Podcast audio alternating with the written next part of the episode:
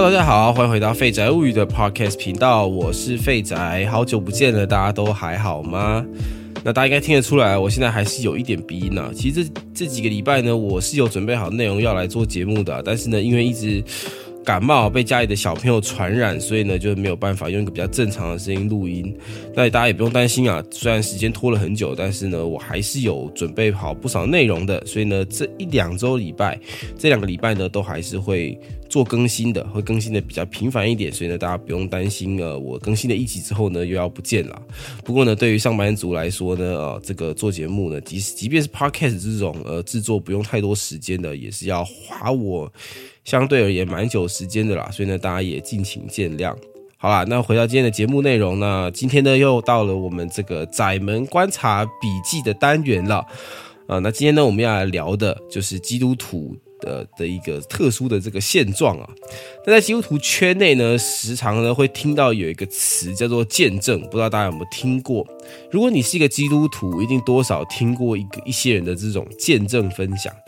那如果你不是基督徒，但是你有个基督徒朋友，那他在和你传福音的时候呢，会告诉你一些故事，哦，会会说，哎，我跟你说啊，我以前的时候怎么怎怎么样怎么样，那信了耶稣以后呢，怎么样怎么样，那那个东西呢，就是见证啊。那见证其实就是一段自己和上帝相遇的经历，可以拿来作为说服对方，呃，基督教是真实可靠的一个证据。那每个基督徒啊，人生当中啊，当然希望自己对于信仰的见证呢是越多越好。但是呢，在时代的这个推演下呢，基督教圈呢开始就有一些这个很神奇的社会现象。例如呢，有一些见证呢开始呢有往这个都市传说的这个路线发展，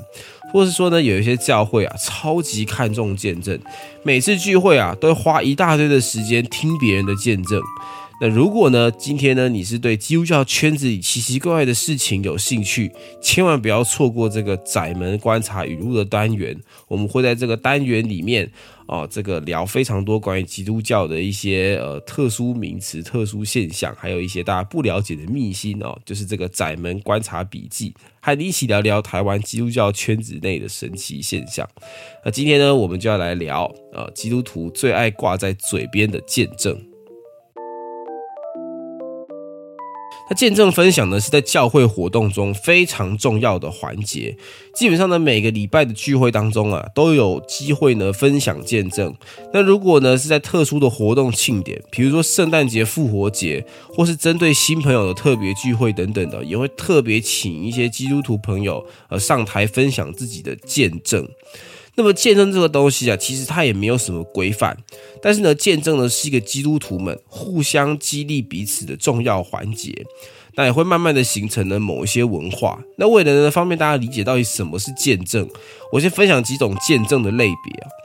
第一种呢，就是生命转变型。那这类见证呢，多半呢就是分享说，哎，自己信的基督教前后的一个差异。例如呢，分享说自己在过去啊，呃，找不到人生的方向啊，信了耶稣之后，而这种信仰当中啊，体悟到生命的意义。说具体一点说，就是呃，有信耶稣以前呢，有一些不好的习惯，比如说抽烟啊、酗酒啊。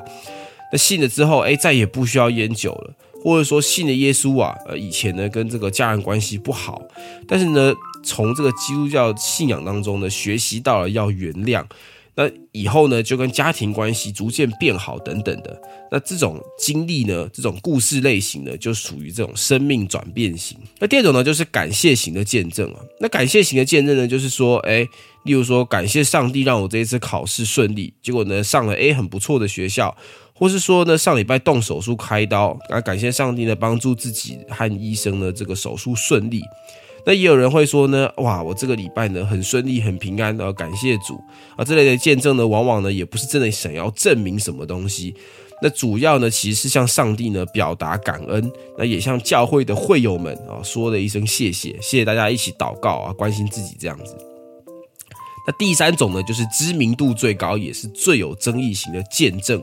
也就是超自然型的见证，例如前阵子呢，知名的这个 MC 美江牧师啊，声称自己捡到上帝所赐的钻石，不知道大家有没有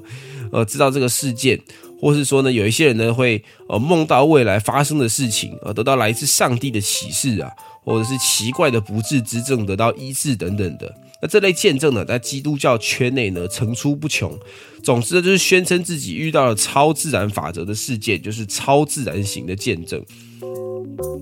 那么见证千百种呢，还有一些见证呢，里面也没有提到。其实呢，做见证主要体现的呢，就是上帝这一位神的这个属性。例如呢，感谢型的见证呢，就是要体现哦，上帝爱我们啊，上帝对我们的爱啊等等的。超能力型的见证呢，就是要体现上帝的能力呢，超越这个宇宙常识。哦，生命转变型的见证，这是要体现出呢，上帝的存在跟我们有人生在在我们人生有直接关系。所以简单来说呢，如果你今天上台做见证，或是和身边的基督徒朋友做见证，哦，就是要让人更多的相信上帝，那认识上帝这位神这样。那慢慢的见证其实就会形成一种这个文化。那基督教圈的这个见证呢，其实很重要，因为呢，基督徒做见证呢，可以彼此交流，呃，在信仰当中的收获，或是基督徒向非基督徒的时候介绍上帝啊。比起强迫你读圣经，和非基督徒一开始呢就先讲一个见证故事，也是一个很生活化的方法。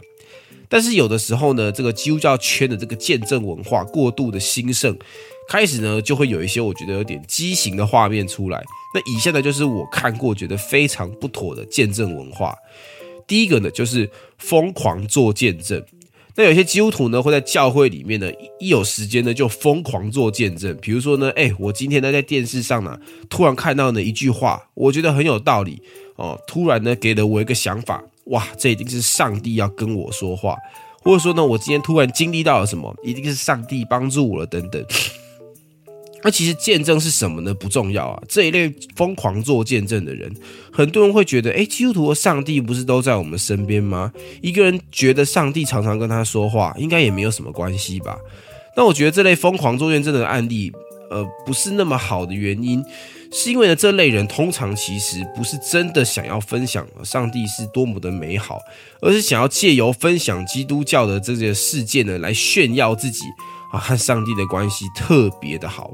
另外呢，其实大多数的见证故事，重点还是基于彼此的信任，互相交流。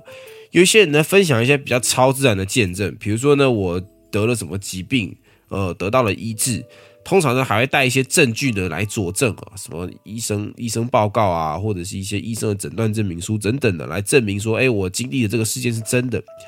但是呢，大部分的见证啊，不一定会。都会随都会都会附带这个证据，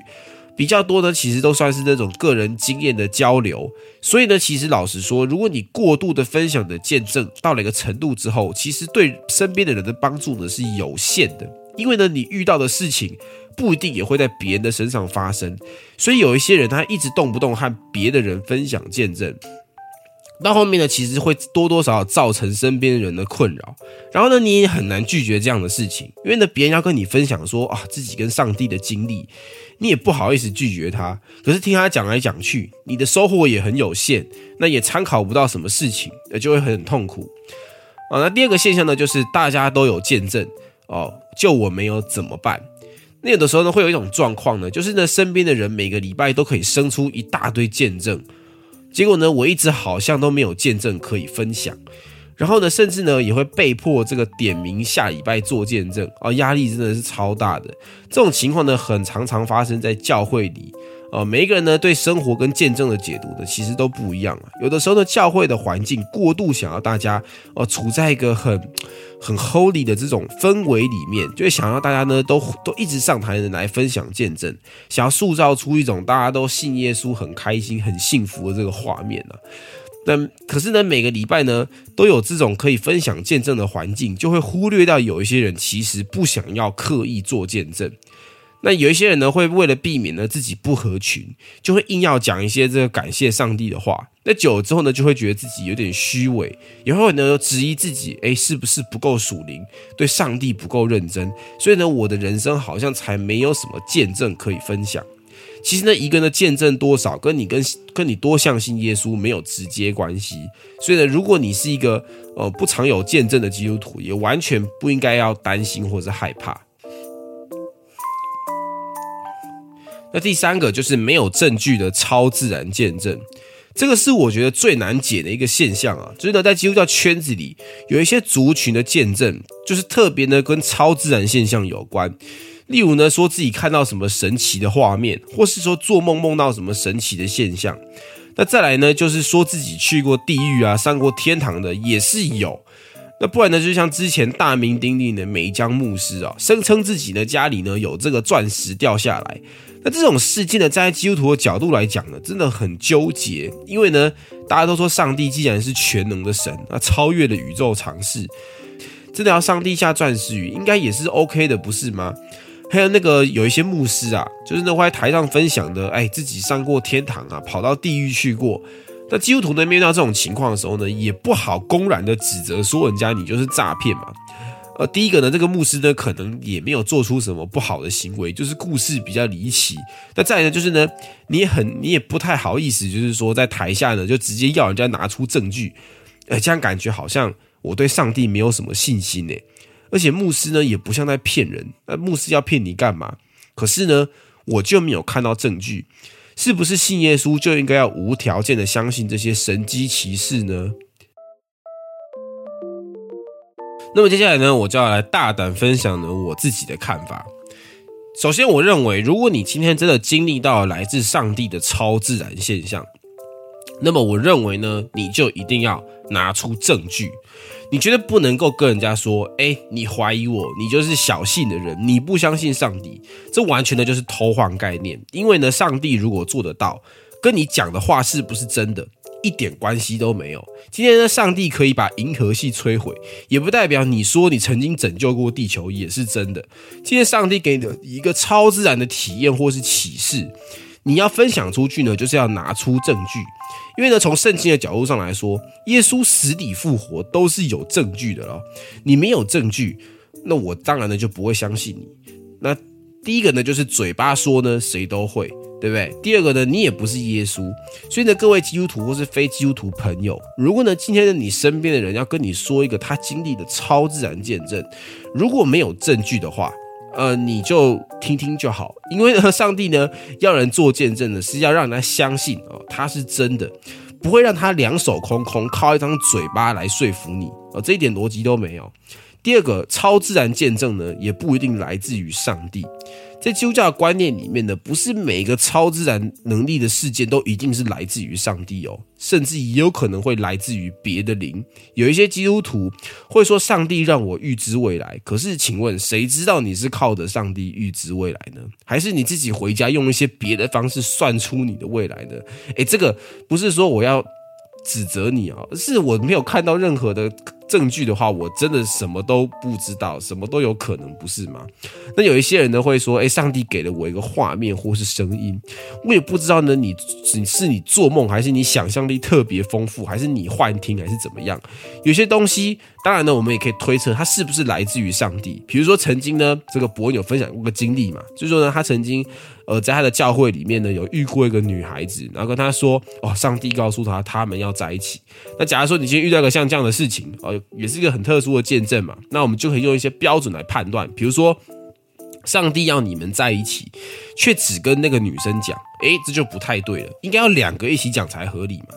但是呢，有一些事情啊，比如说我曾经有亲眼遇过牧师啊，说呢，啊，他在一个这个主聚会的时候呢，跟大家说呢，他在一个意象中看到一个邪恶的画面，那个邪恶的画面里面呢，有一个玩具啊，是是什么玩具呢？有一个人啊，是一个人形的玩具，这个人形的玩具呢，头上呢写着一个爱字。然后我那个时候呢，是参加那种教会的儿童主日学哦，就是我还是小学的时候。那这个老师呢一说的时候，底下一大堆小朋友马上举手大喊：“老师，那个玩具呢是我爱罗。”老师，那个是我爱罗。哇，老师直接傻眼。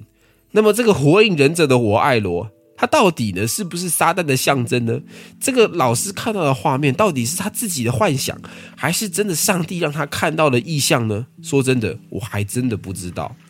那我这样子说啊，可能会冒犯一些人呢。有一些人一定会说：“哎，你怎么可以因为我没有证据呢，就说我是骗子？”我真的就有看到那个画面啊，绝对不是做梦。那么我想说的是啊，如果你今天呢看了这个事件啊，或是听见上帝跟你，呃，或是听见了上帝跟你说的话，或者是你有一些画面，可是你又没有证据的话，那说不定呢这些超自然现象就不适合拿来当做分享的见证，就是上帝自己要跟你说的，你就自己知道就好了。